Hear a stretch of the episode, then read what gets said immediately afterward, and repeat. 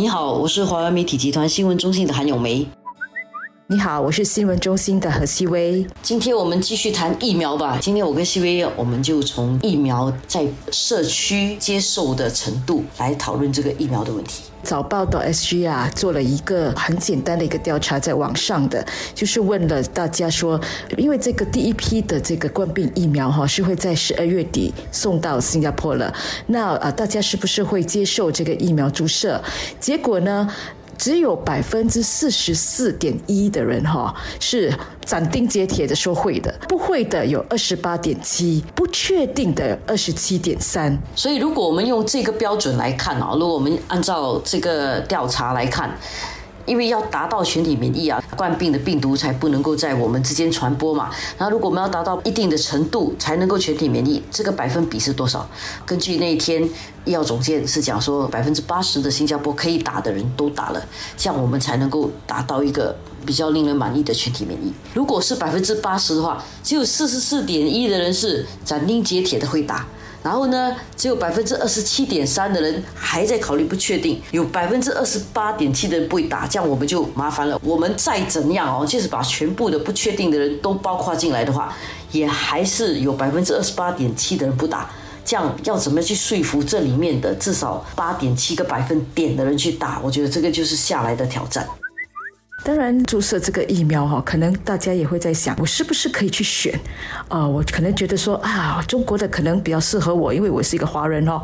或者就是有人觉得说，美国可能在这方面比较先进哈，我们还是赶快先去打。或者就是有些人看到什么政治领袖打的是这支，哎，我要跟他的一样。所以就是也引发了这个问题，是不是随着自己哪一个他自己比较有信心的才去打？是不是应该给人家这样的一个选项？不知道永梅怎么看？我是觉觉得说，其实不应该让人家去做这样的一个选择，就说我要这个国家的还是那个国家的，因为我们现在即使是去打一般的那个预防感冒的那个疫苗哈，也是一样的，就是呃当时当刻有什么你就打什么，更多的是你的需求、你的需要，还有在那个时候其实有哪一方面的供应才对嘛？疫苗这个东西啊，并不是说去发沙买鱼啊，因为疫苗是有限的，如果大家都选的。如果一时流行某一种疫苗的话，然后大家都要冲去打，或者是一时流行另外一种疫苗，有些人传了不好的东西，然后大家都不去打，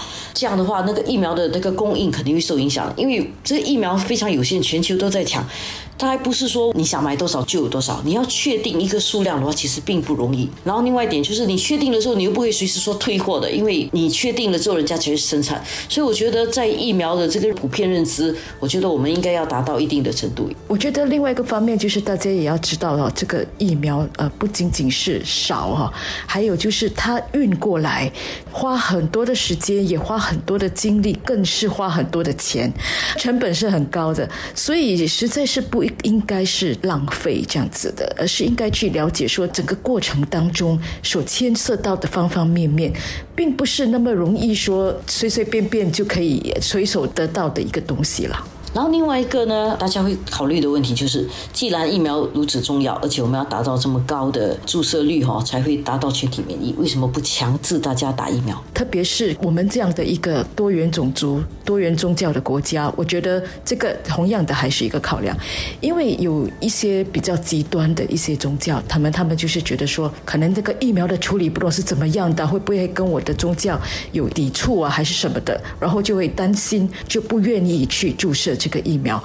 几天前回教理事会，他其实就已经先站出来告诉大家说，整个处理的过程是符合要求的。其实也不只是宗教的原因啊，有些人呢是有很坚持的一些想法的，蛮多人是不相信疫苗这个东西的。所以强制性人家打疫苗，如果有什么副作用的话，其实那个代价后果很难去处理的。所以全世界很少很少的疫苗是强制人家打的，通常你要签一个同意书才会让你打这个疫苗了。所以因为注射东西进去人体里面，这个东西比较敏感。虽然如此啊，我们也不能够因为说就找一个理由嘛，反正你让我不打，我就不打了。很多人就会讲说，哎，如果百分之八十就可以全体免疫的话，这样我就说服另外百分之。八十打了，我就躲在那个百分之二十的圈子里面，我就安全了。我觉得这种想法还是比较自私的啦，因为很多东西要达到呢，确实是你不要去计较你自己那一票投给谁，关键是你的整体该做什么，你就应该去注射这个事情来表示对这个东西的支持。我觉得这个是蛮重要的。接下来，我相信各方面还有很多时间需要去给我们足够的知识跟教育，让我们知道注射疫苗到底它的它的优点跟不注射的缺点是什么。还有另外一点就是，呃，给我们多一点这个医学啊跟疫苗方面知识的教育吧。